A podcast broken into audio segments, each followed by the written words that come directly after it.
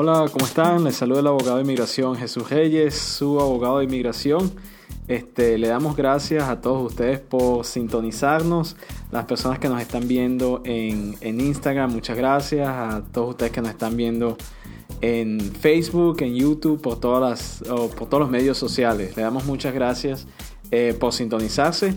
Y es viernes de, inmigración, vamos a aprender bastante eh, sobre lo que está pasando eh, pues a nivel de inmigración, cuáles son los únicos, los últimos, eh, las últimas noticias de lo que está pasando en inmigración y lógico estamos aquí para responder sus preguntas. Eh, pero muy importante que recuerden mantengan esas preguntitas bien cortitas, bien precisas para poder este, tener más chance de responderles. Y como siempre digo, los primeros somos los que, los que van a ser escogidos para que podamos responder sus preguntas. Vamos a comenzar con las noticias del día. Eh, dos noticias bien, bien importantes que, que, ha estado pasando con inmigración. Sabemos que las oficinas de inmigración ya reabrieron. Todo el mundo estaba esperando que reabrieran las oficinas de inmigración. Por fin reabrieron. Ya poco a poco todo está regresando a la normalidad. Pero, ¿qué significa esto? Eh, ¿Cuáles son las reglas que tiene inmigración ahora para las citas de, de entrevistas? Eh, como dicen por ahí, eh, vamos, vamos a experimentar lo que es lo, nuevo, que, lo nuevo normal, the new normal, como dicen en inglés. Eh, ¿De qué se va a tratar esto? ¿De qué se trata ahora las citas? ¿Cómo, ¿Cómo inmigración va a pautar sus citas? ¿Y qué reglas tiene inmigración de ahora en adelante con las citas?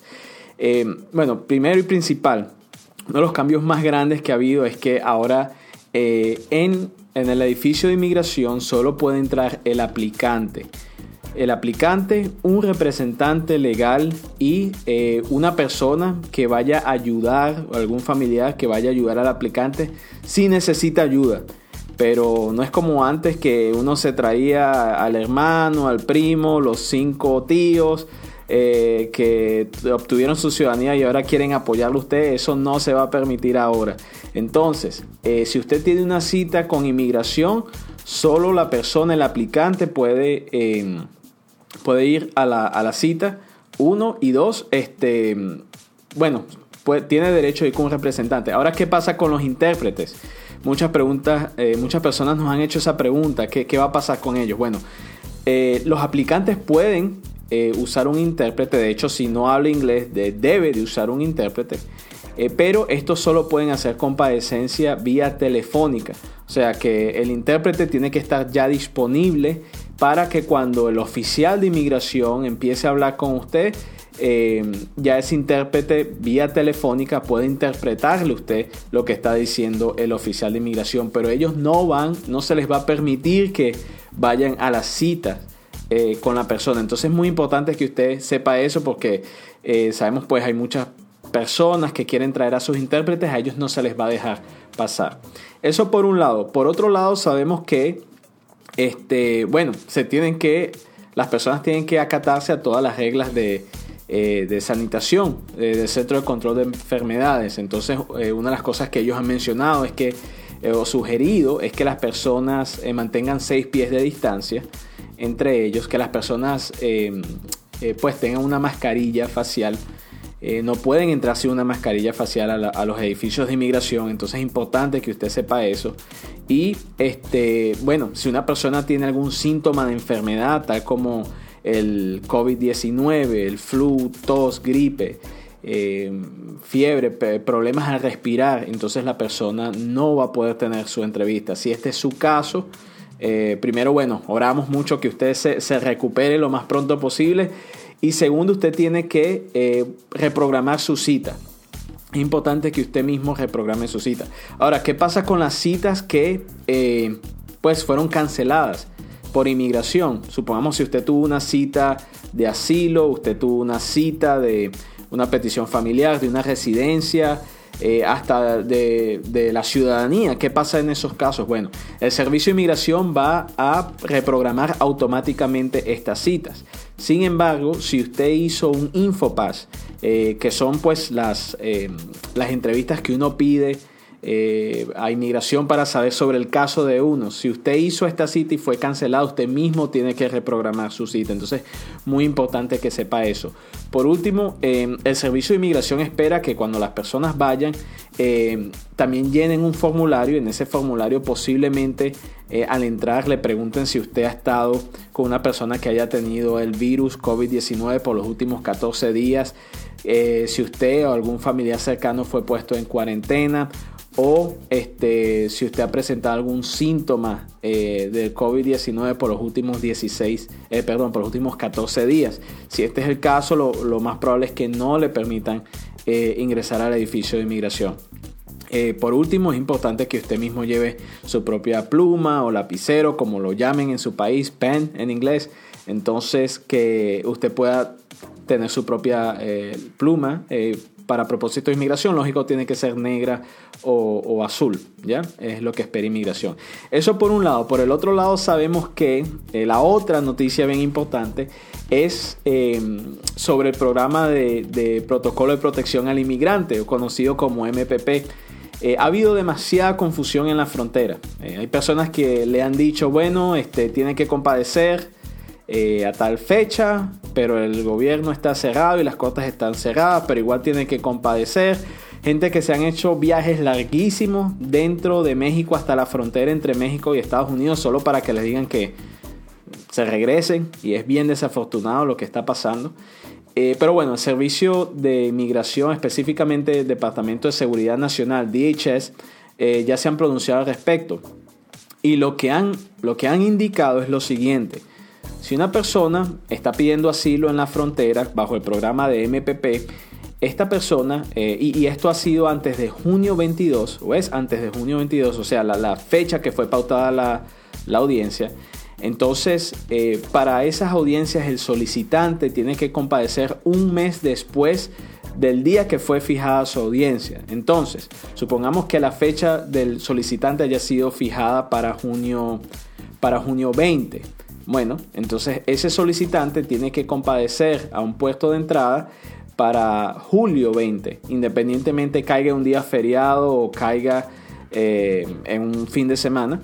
Eh, y entonces allí a la persona se le da la nueva notificación de su nueva corte. Entonces, la clave es un mes después, ya los oficiales de inmigración le estarán dando al aplicante la información para su nueva cita de corte en la frontera, bajo el programa de Quédate en México eh, o pues eh, el programa MPP. Estas son en sí las noticias más importantes que han habido en inmigración. Así que, eh, lógico, de esto tenemos videos que hemos puesto en nuestras redes sociales, nuestro canal de YouTube, jesusreyeslegal.com. Pero bueno, vamos a, lo que nos interesa a las consultas gratuitas. Vamos a, a, ver aquí qué consultas hay. Vamos a comenzar con la gente linda en Instagram, muchas personas saludando. Eh, aquí saludos a todo el mundo, la mayoría familias son los que están apoyando aquí, gracias. A ver.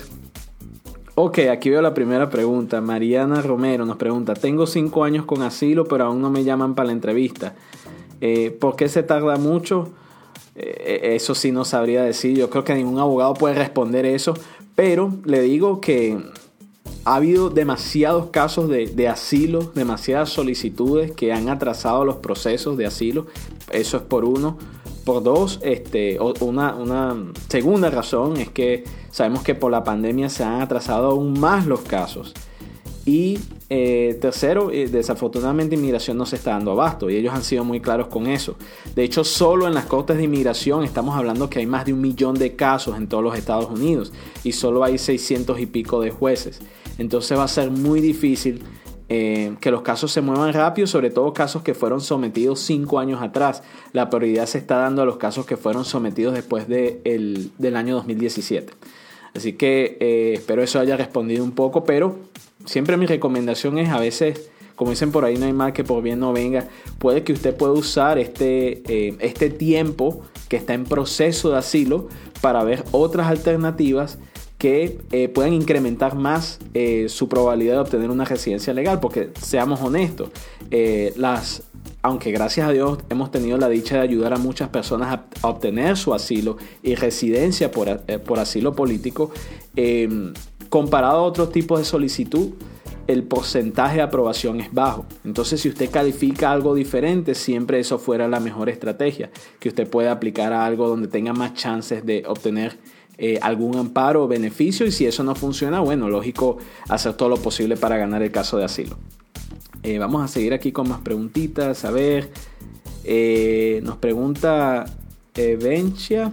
Cuando abre, la ¿Cuándo abre la frontera sur de Estados Unidos? ¿Cuándo se podrá hacer, cruzar la frontera por tierra?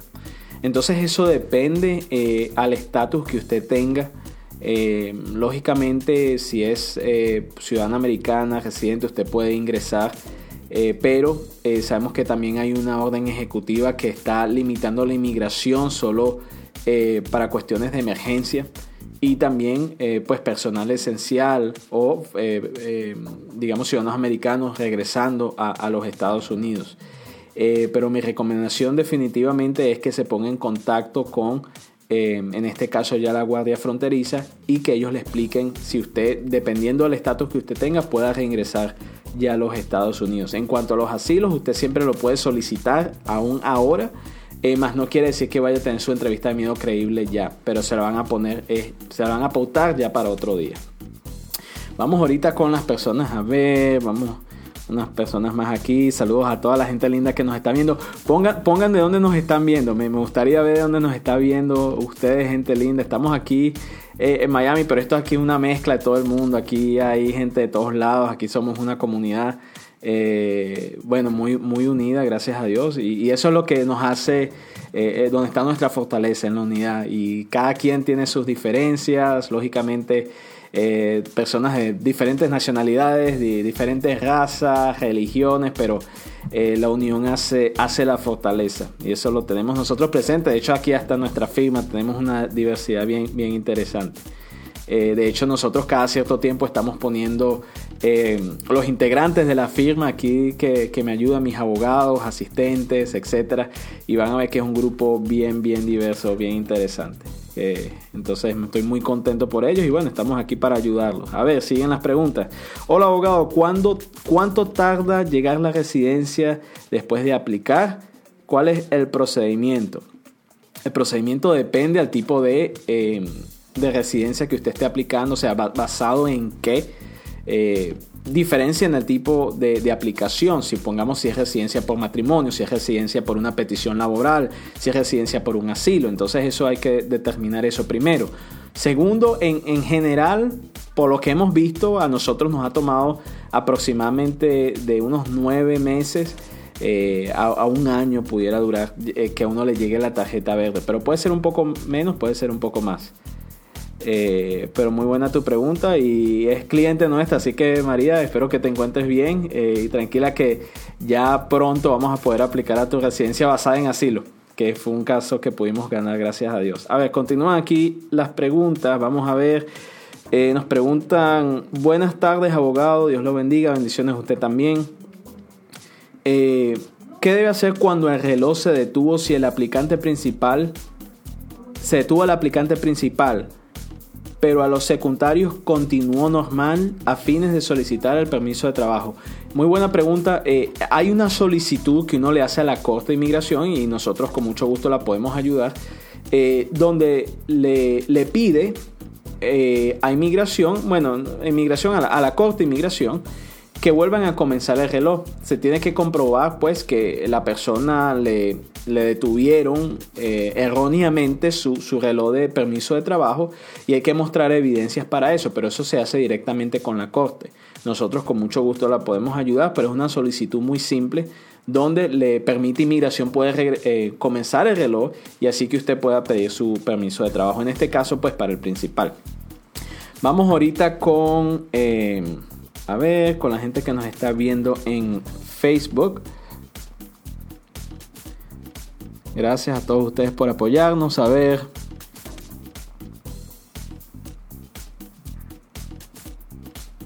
Saludos a la gente linda de Argentina. Nos saludan desde Argentina. Gente linda. Quisiera ir, bueno, a muchos lugares del mundo, pero definitivamente Buenos Aires es uno de esos sitios que he querido, he querido ir. A ver, vamos a ver aquí. Ok, buenas tardes, nos pregunta Julio Subero. Buenas tardes, doctor. Está tardando mucho en llegar la carta para la cita de las huellas en el caso de solicitud de asilo. No sabría decirle cuánto tiempo va a tardar, lo que sí le puedo decir es que esto está siendo eh, procesado, así que eh, ya Inmigración ha mencionado esto, que esto se está procesando. A ver, hola, yo renové mi, mi, a ver, mi permiso de trabajo y hasta Ok, no, entiendo muy bien la, pregunta. Eh, pero bueno, si es para renovación del permiso de trabajo basado en asilo, son 150 días. Eh, aquí dice, no me ha llegado ninguna respuesta. Ya, eh, mínimo usted le tiene que llegar un recibo.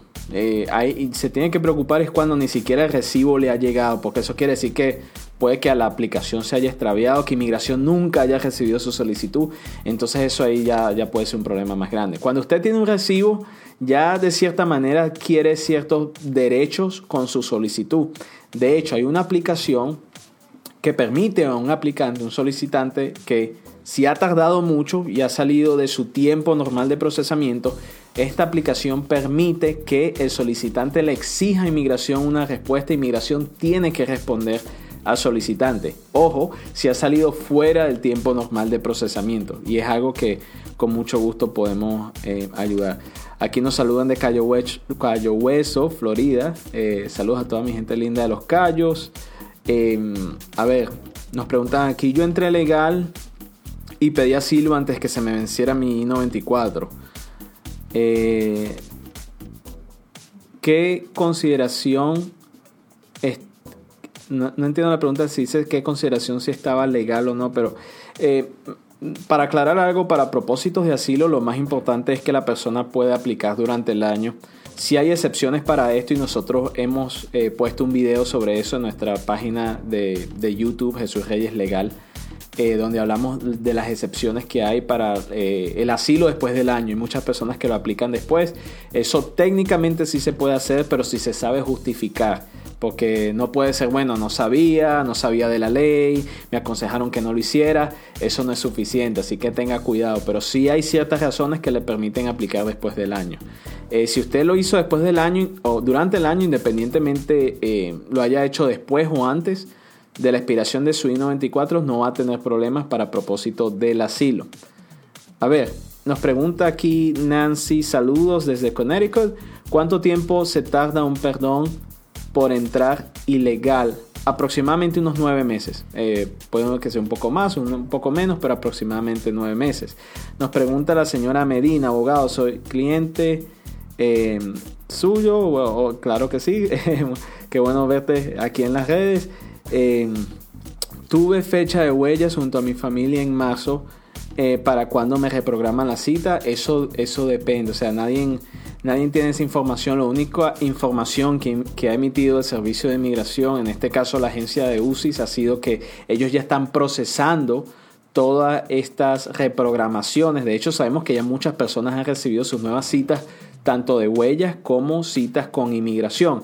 Así que eh, hay que tener mucha calma.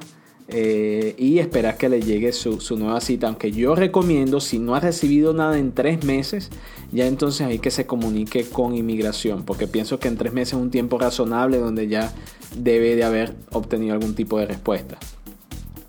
A ver, eh, hola abogado, nos dice Jesse Rivas. Saludos a ti, Jesse. Eh, nuestra cita fue cancelada, era en El Salvador, pero por lo del virus no pudimos viajar.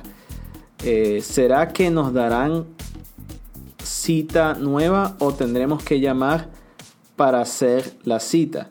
El Salvador sigue en cuarentena. Entonces, sí, e, es, importante que usted se comunique, en este caso, con la embajada y eh, con el Centro Nacional de Visas, que son los que pautan estas citas consulares. Y de hecho hay un correo, ellos tienen un correo eh, o en su página web, ahí le va a decir el correo, National Visa Center.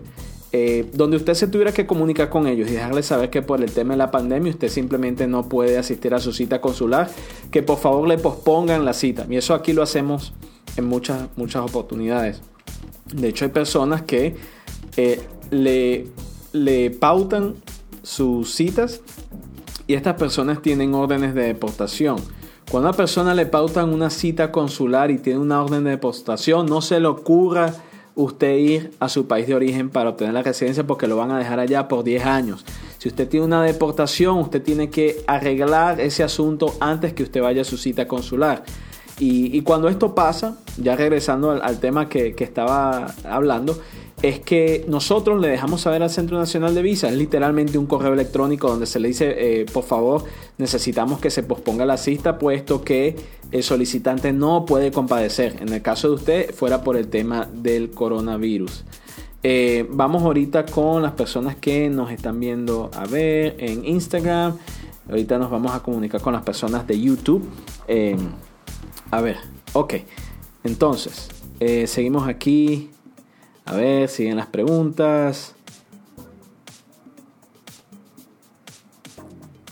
Ok. Nos preguntan aquí, soy de MPP, estoy en México por la pandemia. No retiré mi nueva cita, pero la bajé por la página. ¿Debo ir a la frontera? Muy buena pregunta. Entonces, si migración ya le está dando usted una, eh, una fecha exacta de cuándo va a ser su cita, entonces esa, esa va a ser la cita. No necesita usted irse a la frontera un mes después. Y muy buena la pregunta porque eso nos ayuda a aclarar. Es para las personas que no les han reprogramado sus citas, que son las que van a ser automáticamente reprogramadas. Eh, bueno, eh, para aclarar esto un momentito. A la persona le dan su cita, supongamos la tuvo en junio 22 o antes. Eh, la persona tiene que compadecer un mes después de que haya sido eh, pautada su cita para que recojan su nueva cita. No va a ser una audiencia, va a ser su nueva cita. Entonces es importante que eso pase. Entonces aquí me voy a conectar con mi gente linda de, YouTube, que los tengo medio olvidados aquí. Vamos a comenzar a ver. Eh, nos preguntan aquí Edison Lozano. Hola abogado desde Nashville, Tennessee. Saludos a toda la gente linda de Tennessee. Un lugar muy, muy bonito. Les recomiendo a cualquier persona. Hemos estado eh, por Nashville. Hemos estado también en, Memphis, lo recomiendo. De hecho, tenemos unas fotitos de esas ahí en el internet. Un lugar muy, muy lindo. A ver, eh, ¿habrá camino en los trámites para los que estamos casados con una ciudadana americana? Claro que sí. Existen perdones, existe ajuste de estatus. Usted, puede, usted literalmente puede obtener su residencia basado en el matrimonio que tiene con, con me imagino, su señora esposa ciudadana americana. Eh, muy importante es ver la forma que usted entró, si usted ha cometido algún crimen serio, si usted vino por la frontera o vino con una visa, pero eh, forma general eh, sí, sí podemos ayudarlo. Eh, si lógicamente no se ha metido ningún problema, así muy serio, eso lo, podemos hacer. Llámenos. los teléfonos, bueno, ahí están nuestros teléfonos en, en, la página web, el 888, mi gente, que viniera siendo 888-644-3683. Eso es aquí local y también tenemos los teléfonos eh, pues por WhatsApp. Usted puede ingresar a la página eh, de internet nuestra y están. Aquí también sale 305-586-7770. 305-586-7770 es el teléfono de WhatsApp y nos puede llamar por WhatsApp desde cualquier parte del mundo. Este, y sí, eh, fue un gusto poder ayudarlos con eso. A ver, nos saluda Elia Galicia desde España. Saludos a toda la gente linda de España. Hola desde España. Fui a la entrevista el 11 de marzo y salí positivo en sífilis, pero por muy poco porcentaje. Y no me dicen nada. Eh, ya, pero no, no veo el resto de la pregunta. Eh, no necesariamente todas las personas que tienen alguna enfermedad, lo que eh, llama inmigración, alguna enfermedad contagiosa, eh, no quiere decir que la persona va a ser denegada su, pues, venir a los Estados Unidos. Pero sí tiene que mostrar más documentación de continuamiento de tratamiento y que la persona, lógicamente, esté en algún tipo de tratamiento, que la persona no va a ser, pues, peligro, digamos, en cuanto a la salud para, para la comunidad. Eh, pero eh, sí existe y de hecho existen ciertos perdones ligados a esto. Este, pero no, le animo a que, a que no permita que esas condiciones, primero lo, más importante, tengamos fe que Dios usted la, eh, pues lo va a sanar de cualquier, informa, cualquier problema médico que usted tenga. Y segundo, que el, el, tema de inmigración no va a ser un problema. Así que Eh, le recomendamos continúe su caso. Si usted ya tuvo una cita, simplemente esperar la respuesta de, del consulado. A ver, nos preguntan aquí, doctor, ¿qué, a ver, ¿qué tiempo está demorando la aprobación del formulario de la I-765 por cambio de estatus? Eh, por cambio de estatus, me imagino se, se quiere decir adjustment of status eh, o a la aplicación de la residencia. Eh, basado en la aplicación de la residencia está entre 3 y 6 meses, así que pudiera durar, esto pudiera ir para largo. Antes yo le decía a las personas en dos meses ya por, por residencia la persona está obteniendo su permiso de trabajo, pero las cosas están cambiando. Estamos viviendo en tiempos muy diferentes, eh, damas y caballeros, así como todos ustedes saben. Eh, pero lo, más importante es que las personas no se pueden pues dejar sus casos a un lado. Las personas tienen que ser proactivas, sabes que independientemente de lo que está pasando, inmigración sigue operando, de hecho ya reabrieron sus puertas. Y no deje al lado eh, su futuro, sobre todo su estatus migratorio, los papeles, que es algo tan importante. Y bueno, para las personas alrededor del mundo que nos están viendo, eh, inmigración sigue, usted puede seguir aplicando las diferentes visas que existen, peticiones laborales, visas eh, de talentos extraordinarios, de profesionales, deportes, etcétera. Eh, el, único cambio que hay es, es, las citas. Las citas están eh, suspendidas temporalmente, pero van a ser reanudadas. Y ya cuando se reabra o vuelvan a hacer citas, entonces ya, ya tendrá usted su aplicación allí sometida. Entonces aproveche, aproveche eso. A ver, eh, abogado, mi novio se le ha demorado el proceso de la apelación del asilo político, eso puede durar un tiempo. Lo más importante es que haya sometido la apelación a, tiempo. Por lo general son 30 días después de la decisión del juez. Nos pregunta Denis Ortiz, ¿puedo casarme con mi novio estando en un centro de detención para evitar deportación? Sí se puede hacer, muy buena pregunta. Hemos ayudado a varias personas con esto, pero honestamente, em, la última, bueno, la última palabra la tiene Dios, pero eh, aquí en la tierra la última palabra la tiene el oficial de deportación de su novio. Entonces el oficial tiene que permitir que usted y su novio se puedan casar, por lo menos lógico en lo civil, eh, en el centro de detención. Quizás no sea lo más romántico, pero a veces eh, con el amor hay que hacer ciertos sacrificios y ahí es donde se demuestra, se demuestra dónde está el amor. Así que eh, bueno, sí, si lo puede hacer, hágalo. Esto yo sé que los va a beneficiar. Y bueno, ya después pueden hacer una boda. Nos pueden invitar a nosotros también, si, si es tan amable. Yo, yo le voy a dar un buen regalo si nos invita. A ver, seguimos aquí.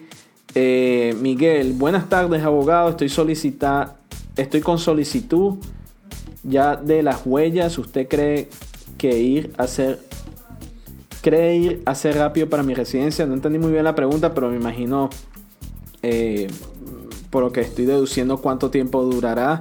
Eh, no sabemos exactamente cuánto tiempo va a durar eh, estos procesos, sobre todo ahorita como están las cuestiones un poquito atrasadas, pero ármese, de paciencia. Eh, nos preguntan aquí, mi pregunta es que si habrá algún cambio para el proceso de residencia por verme casado con una ciudadana. Bueno, si se casó con una ciudadana y usted entró legalmente al país, entonces usted puede aplicar a la residencia desde acá, hacer un ajuste de estatus si usted entró legal a los Estados Unidos. Vamos ahorita con las personas que nos ven en Instagram. A ver, mi gente linda de Instagram, mucha gente saludando. Saludos a todo el mundo. Soy venezolana. Saludos a mi gente linda de Venezuela. Toda mi gente linda de Venezuela. Caracas, Barquisimeto, Falcón, Táchira. Eh, que a pesar de, lo que está pasando pues, en, nuestro país, un país muy hermoso, con gente muy linda, y bueno, los gobernantes de, ese país, eh, los gobernantes ilegítimos de ese país no definen eh, este país tan, tan bello, así que siempre recuerden eso. A ver, siguen aquí las preguntas. Eh, si no estuve los últimos años en Venezuela, otra vez, puedo postularme a un asilo. Eso depende si en, en el otro país donde usted tuvo usted estuvo, le dieron usted un asilo o le dieron una residencia. Si es así, honestamente usted no puede pedir asilo en los Estados Unidos. Si no tiene un estatus definido o usted teme persecución en ese otro país donde usted está, posiblemente pueda pedir un asilo acá. Eh, saludos aquí, siguen más las preguntas. Nos preguntan, ¿puede incluir a mi esposo mi solicitud de asilo? Eh, van más de dos meses y no me llega el papel de recibo, ¿qué debo hacer? yo en su caso sometiera una solicitud incluyendo a mi pareja, una nueva solicitud incluyendo a todo el mundo y asegurarme que sea una buena solicitud. Y esto me acuerda de, algo, yo sé que no mencionaste esto, pero me acordó de, algo que quiero, quiero mencionar. Es muy importante que las personas sepan, eh, sepan asesorarse bien. Y no estoy diciendo esto para que ahora todo el mundo diga, bueno, se tienen que asesorar conmigo, lógico, me encantaría que todos ustedes nos llamen a nosotros para, para que le hagamos su trámite de inmigración. Pero sabemos muchas personas eh, quizás viven lejos o, por X razón usted quiere hacer su trámite con otra persona, no hay problema.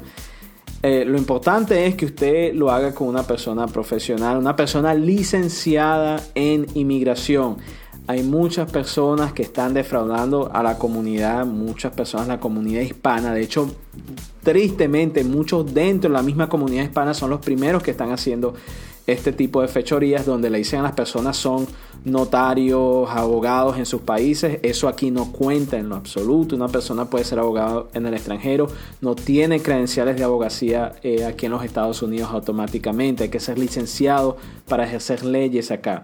Si una persona usted le dice, bueno, eh, le cobramos mucho menos para hacer su certificación laboral, su visa, su asilo, eh, somos profesionales, no licenciados, pero lo somos, no le crea a esas personas. De hecho, cuando las cosas pasan, llega a pasar algún problema con su solicitud, puesto que estas personas no están registradas como eh, pues abogados, entonces inmigración no puede hacer nada por usted, no lo puede ayudar y si su solicitud es denegada por falta de asesoría, ahí queda todo.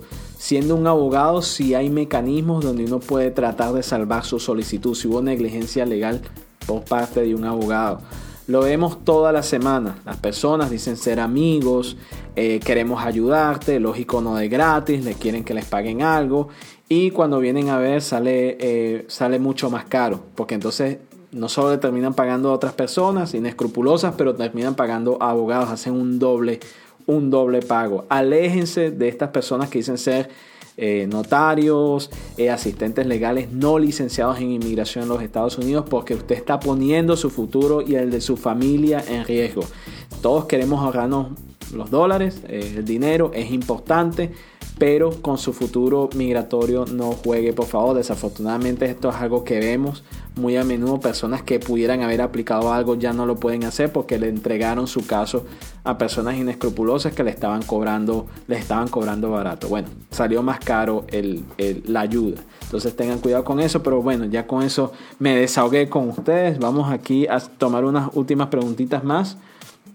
Y ya con esto vamos a terminar. A ver, nos pregunta cuánto toma la residencia por medio de un asilo.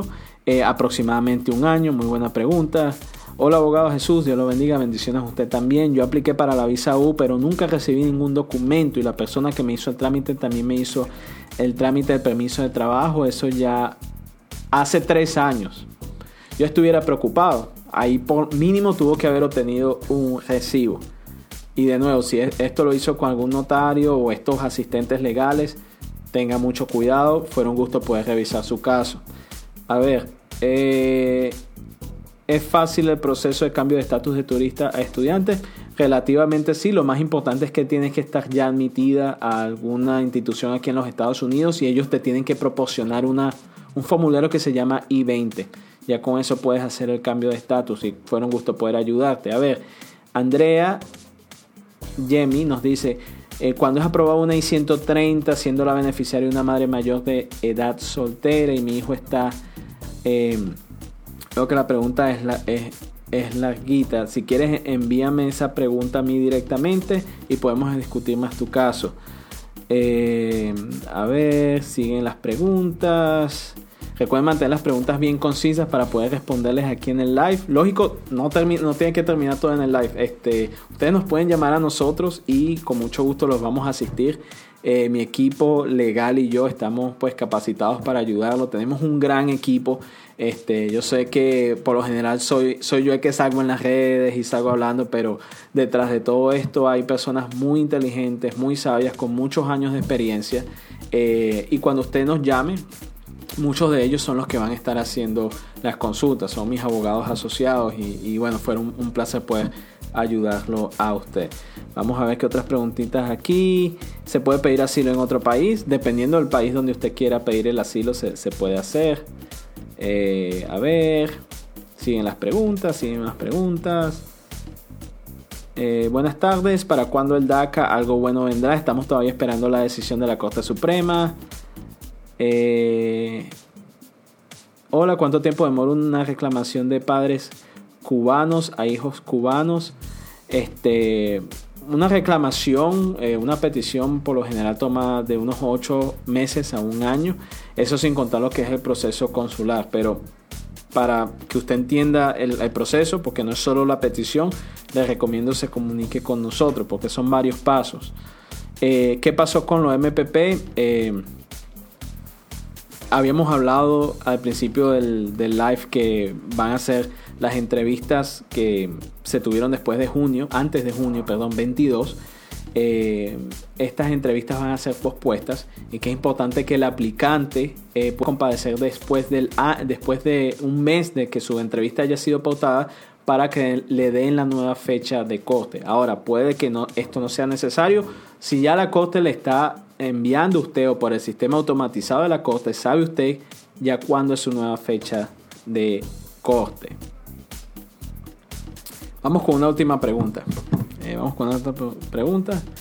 Y ya con esto terminamos. Les recuerdo que tenemos videos bien interesantes de todos estos temas de asilo, certificación laboral, peticiones laborales, eh, peticiones por talentos extraordinarios, personas que quieren hacer negocios, negociantes, comerciantes, etc. es muy interesante este mundo de inmigración. La idea es que ustedes conozcan bien de qué se trata esto y cómo usar estas herramientas para que usted pueda prosperar aquí en los Estados Unidos y pueda alcanzar el sueño americano. Es un sueño que yo soy testigo de esto, es real, se puede lograr, pero con mucho sacrificio, mucho esfuerzo y haciendo las cosas bien y no comprometiendo lógicamente sus principios y haciendo esto con profesionales que lo vayan a ayudar a usted. Eh, lógico, se puede comunicar con nosotros, ahí tienen los teléfonos en pantalla y también para la gente que nos está viendo en YouTube, en Facebook, no va a aparecer en, Instagram, pero para ustedes ahí, en mi profile está el, el website jesusreyeslegal.com, ahí se puede meter, denos likes comparta esta información, venga a visitarnos aquí, tómese un café con nosotros, no, se preocupe, vamos a tener la distancia social, pero nos pasamos el café ahí, eh, lo tomamos, nos quitamos la máscara, nos las ponemos, se la damos. No hay que perder ese, ese sentido de, de, pues de eh, coinonía, eh, de compartir con otros, lógico, respetando y acatando las, las reglas de sanitación. Vamos a la última pregunta, a ver.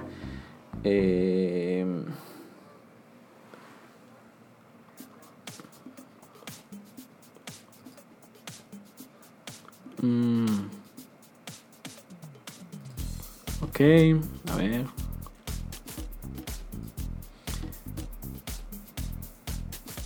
Ok, varias preguntas a ver. Que hemos contestado.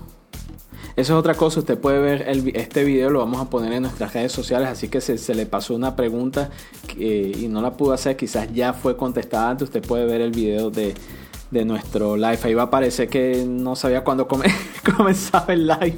Y entonces aquí me, sorprendieron. Pero no se preocupe, estamos aquí ya respondiendo las preguntas que es lo más importante. A ver, nos preguntan, ¿cuándo se debe declarar para poder pedir a mi esposo? Eso depende. Eso depende si usted está haciendo un ajuste de estatus desde acá.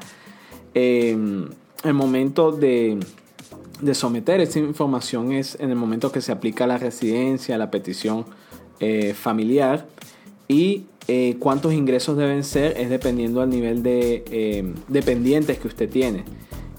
yo aconsejo que si la persona solo tiene un dependiente con 30 mil dólares o más, de hecho un poco menos, pero 30 mil o más la persona va a estar bien. Si es algo que tuviéramos que ver con más, con más detalles. Si usted está haciendo un trámite consular, primero es la, aplicación y cuando se hace eh, el trámite consular es allí cuando ellos piden el famoso affidavit of support, que es la, carta de apoyo financiero, que es ahí donde se tiene que mostrar cuánto hace el peticionario. Señores, llegamos al final de este live. Les quiero dar las gracias a todos ustedes por sintonizarnos. Ha sido un gusto, un placer poder compartir con ustedes. Les recuerdo que tenemos mucha de esta información en nuestro canal de YouTube Jesús Reyes Legal. Ahí tenemos videos bien interesantes. Tenemos eh, también eh, em, testimonios de personas que hemos podido ayudar y también eh, muchísima, muchísima información. Es viernes, así que disfruten su fin de semana, les deseamos lo mejor, muchas felicidades, muchas bendiciones y hasta la próxima. Hasta luego.